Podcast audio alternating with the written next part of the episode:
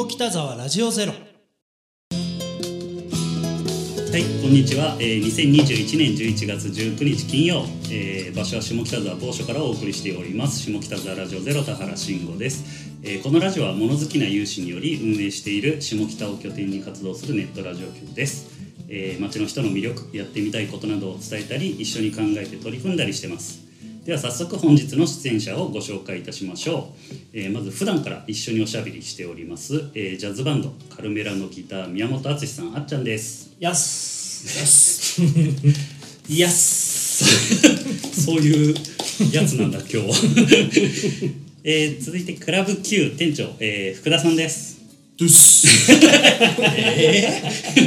何この二人、えーそして、えー今日は前回のゲスト、えール・グランテカルのユミさんからご紹介いただきましたともよさんですよろしくお願いします。よろしくお願いしますイヤスじゃないですねさすがにそういうことはあえて。引き継がない方がいいですうん事故る可能性。誰が事故やねん えーこのラジオは、えー最近の放送では未来部として、えー福田さん交えながら、えーライブハウスの今後を考える会が続いていますがもともとは、えー下北沢の人の声を聞く残していくことをテーマの一つとしてやっておりますと。なので、えー、と今回は友よさんに、えー前後半にわたってうん。お話をお伺いしていきましょうと。はい。いうことで、えー、と特に福田さんは、えー、と友よさん初めてだと思うので、はい。まずあの友よさん、えー現在のお仕事とか活動についてお教えいただいていいですか？ははい。えっ、と肩書きで言うと三つあって、い、うん。一つがライターと編集のお仕事。ではい。もう一つがバーテンダー。でもう一つがヨガインストラクターっていう三つの お仕事をしていて、情報が多い。そういう三つだそうなんですよ。全然違う三つです、そうなんです。でそのライターと編集のお仕事は旅ライターというか、ご存知かもしれない。地球の歩き方とか、はいはい。あとコートリップとか、はい、トランジットとかその辺で、あの書かせていただいたりへとか、ー。あとは全然あのなんだろう日本の伝統工芸を逆に世界に発信するブランディングのお手伝いだったりとか、っていうものが多いかなあと日本の伝統食の魅力を伝えたりとかっていうライティングが多い。はいはいはい。ライターコラム的な感じなんです。かもうそうですね。本書いたりコラムもありますし、ウェブもありますしうん。もともと媒体は何でもありますね。へえ英語もバリバリなんですか？あのサバイバルレベルですけど別に帰国子女とかではないのであと私インドと、えーメキシコロサンゼルスラスベガスっていうなんかマフィアみたいな エリアがラインナップがそうちょっと喋り方気をつけますみたいなあのがエリアの担当なんですよあね。でそうですねそうなんですよ。でメキシコとかスペイン語だったりとかするので、はいはいはいまあまあまあまあまあぼちぼちやってるへ感ーじですね。そうなんです。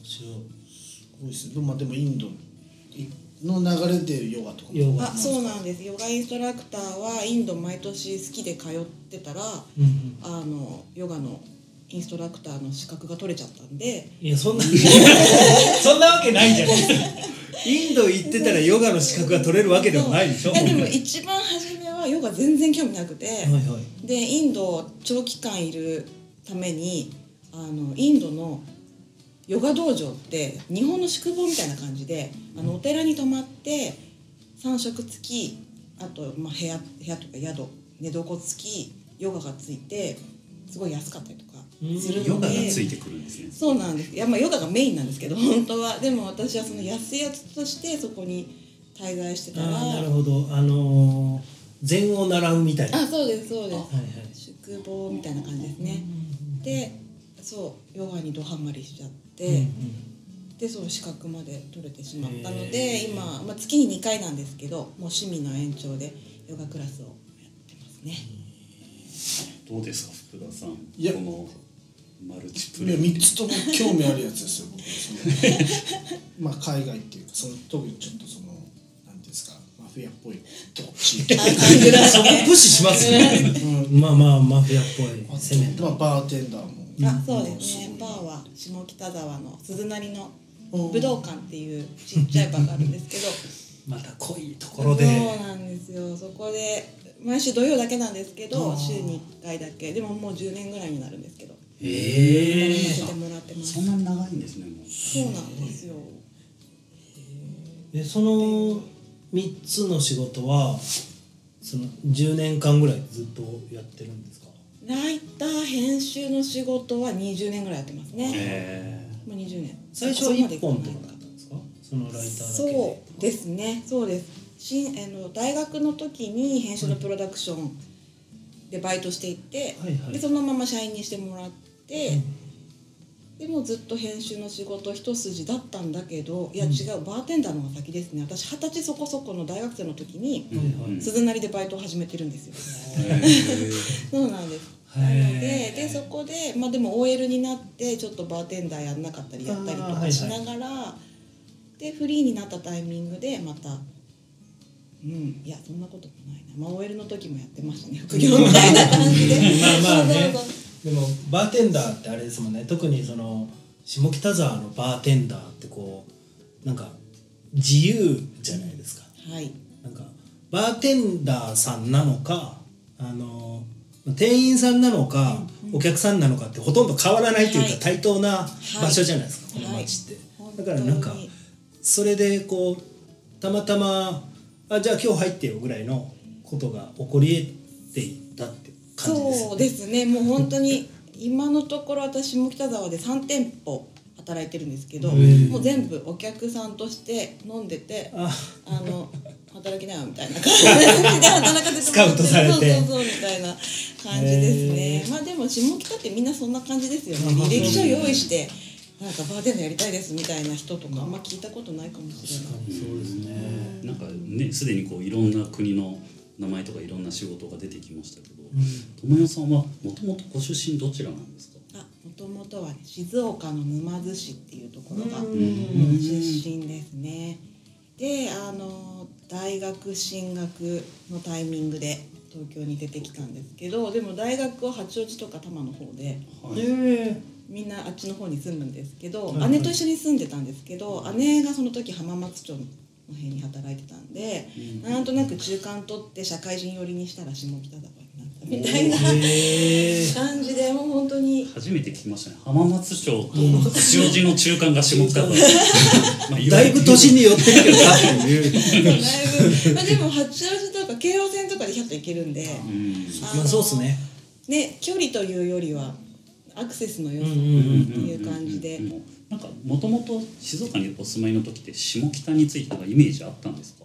そのさっきのたまたま場所的な真ん中かもしれないですけどいやでも姉がもともと私の姉が4つ上なんですよね、はい。で姉が大学1年生の時に私は中学3年生じゃないですか、で姉が東京出てであの帰ってくる時とかに雑誌とかうん。持ってきてくれたりとかするんですよね。で一番結構衝撃で今の仕事にもつながってるのが、うん。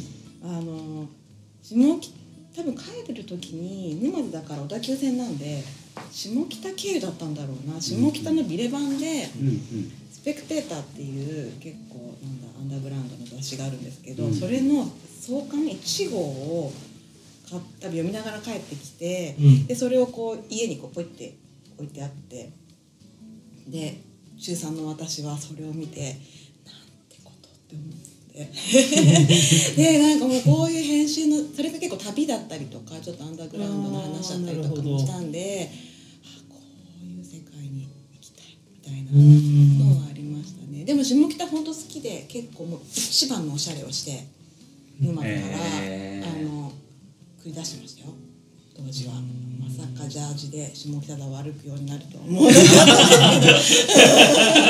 最終的にその世界に興味を持ったのはそういうところからってことですか？じゃあ。もともと結構出たがりではあったんですけどね、まあでもそういうところも本当にあったと思いますね。きっと。あっちゃんも大阪の時から下北沢はすごいね印象があったってねその18歳で僕地元は香川なんですけどその香川から出てくる時に東京と大阪どっちをどっちの町に出るか悩みましたし、まあ、その時に下北通東京に来るんだったら下北出てただろうなとか思いますし、たまたまその時代大阪のアーティストが面白かったので大阪のその土地柄からその吸収したくて大阪に行ったんですけど、うん。なんか土地勘ってあるじゃないですか。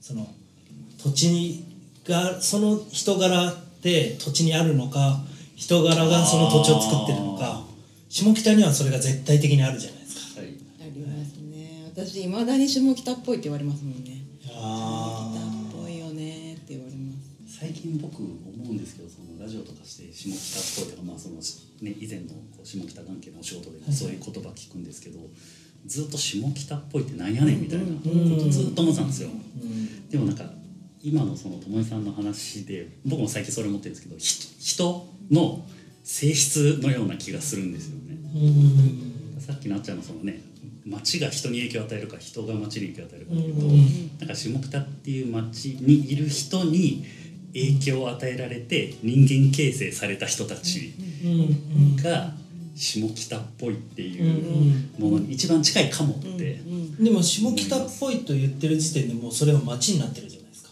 そうですね確かに。はい、この概念は人じゃなくなってるんですよ、冠が、はい、だからこれがまた誰かをに影響を与えるわけじゃないですか、なんかここはあのどっちかがあのまあ親かあひなか卵かみたいなうんうん。みたいな話でこうどっちもが両立してないと成り立たないというか確かにそうですここはぐるぐる回ってないといけないなとは思うんですけど。そんな下北沢の話出てましたけど友江さん下北沢じゃあそれで来てみてうわすごい。とか魅力的に感じた思い出ってありますか？魅力的とまあいうか本当に忘れられないインパクトな思い出インパクト大きかった思い出は、その二十歳そこそこぐらいの大学生の私が鈴なりで働くようになって、でまあ、そこの店長も面白いもう今ないお店なんですけどそこの店長もすごい尖ってて面白かったんですよね。で初日働き出して、でその頃まだ私カシスオレンジとかしか 知らないレベルなんですよね。でも本当に右も左も分からない。バーで飲んだこともないぐらいのレベルだったんですけど、でそこの店長がその日の営業が初日の営業終わった後に鈴なりの一番奥にあるすごいなんかレジェンドマスターが今はいらっしゃらないんですけど、あのいるバーになんか俺の憧れのお店だからちょっとじゃあお疲れ一杯行こうかって言って連れてってもらって鈴なりの一番奥ですね、でガチャッて開けた瞬間に多分その時お客さんいなかったんですよね、お店の中のあの通ってる水道管のところで全裸で懸垂してたんですよね。そう。でしかも別に開けてガチャって開けて懸垂してて「おいらっしゃい」っつって。でそのまま全裸でカウンター入って「何飲む?」って言ってて。すごっ。そうそれがもう衝撃すぎて、もうなんだろう自由。もっとなんか鈴なり今ちょっとねあの若いなんなんていうか今ともうちょっと雰囲気違くてなんかもうちょっとこうディープでそうですね。ドープななんか大人たなんかちょっと尖った大人たちのたまり場みたいな昔雰囲気だったから、またちょっと今とはちょっと雰囲気違うんですけどなんか。忘れられない。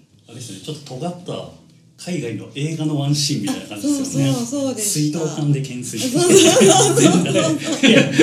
シルベスター・スタローンがこれやってんの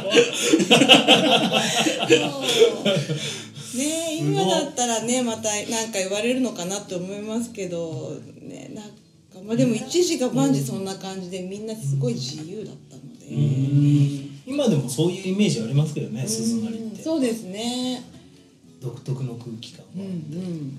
その最初の下北沢の出来事があった以降下北沢で友よさんの人格が形成されている そうですね。でもうん例えば今バーでバーテンダーやっててももうなんかちょっとやそってじゃあ動じないようにはなってきましたよねもう。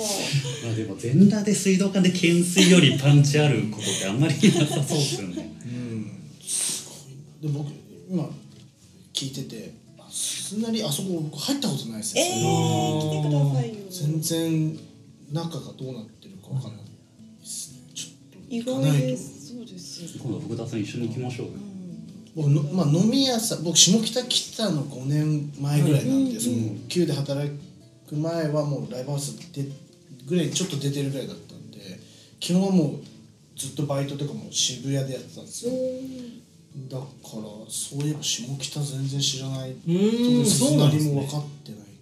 しかも今のお仕事してると夜はねなかなか見えない。自分の店で飲んだりの方が多くてしかもコロナになってからあんまり行ってないんで、友也さんに鈴なりツアーをやってもらいました。ああぜひぜひごね。案内します。ご案内します。なんか怖いけど。げっそりして帰ってくるかもしれない。あんなあんな狭い中で。いろんなものをい一日でこう 情報が多情報い。もありすぎてまだまだ下北はねいやでもあそこだけでそのありそうですね。ってことはまだいっぱいありますねね下北そうですね。結構派閥ありま派閥というかこうありますよね。カラーそうカラーそそううそう鈴なりのなあの下北の中でもうんねそのツアーにうん。うんはい行かなきゃいけない店が多い。うん下北沢。そんな話を伺いながら、えっと、この辺りで一曲はい友よさんからご紹介いただいてもよろしいでしょうか？はい。え何にしようか迷ったんですけれどもノラ・ジョーンズの「サンライズを」と思ってます。あの私が鈴なりで働いているんですが朝までやってるんですよ。土曜日なんですけど、土曜の朝まあ一応お店は3時までなんですけど土曜なんで一応朝までやっててで朝もうみんながぐちゃぐちゃにも酔っ払ってる時にもうみんなおしまいだよ朝だよっていう蛍の光的なポジションでよくこれを流してるんですけど、まあ、誰も気づかない友也 さんの中ではもそうなんです。うこれが終わりですそう俺にてってはいう曲ではあるんですけど本当爽やかなノラ・ジョーンズの声とカオスな現実とのこうコントラストを 楽しんでいるという曲です。